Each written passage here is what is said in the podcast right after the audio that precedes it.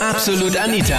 Girlie Talk Deluxe. Wenn der Name sagt, zum Albtraum wird. Berthold, Ingeborg und Co. in Action. Welcher Name ist für dich ein absolutes No-Go? Das war das Thema letzten Sonntag bei Absolut Anita. Girlie Talk Deluxe auf Krone Hit.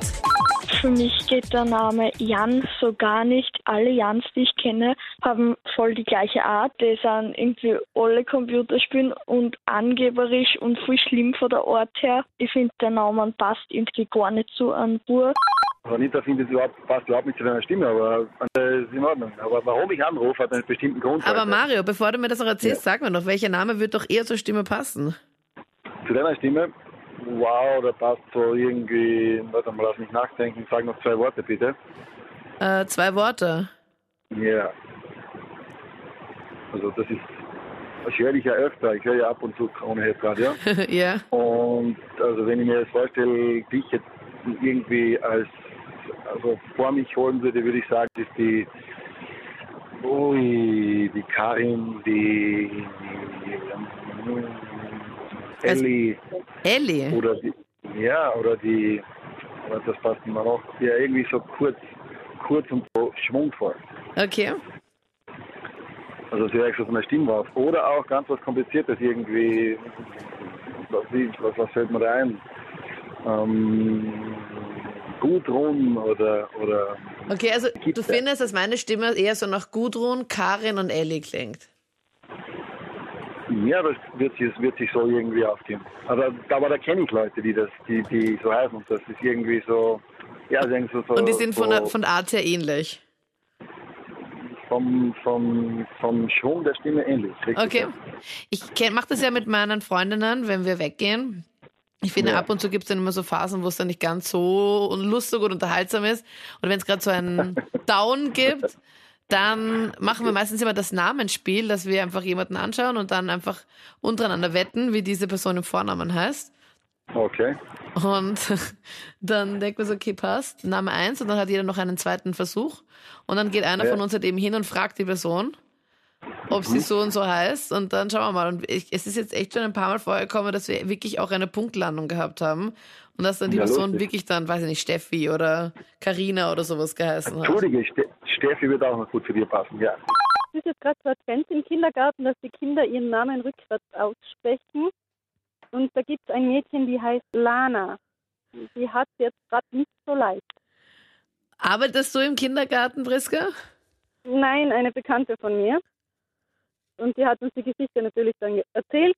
Und das arme Mädel hat es jetzt gerade nicht leicht.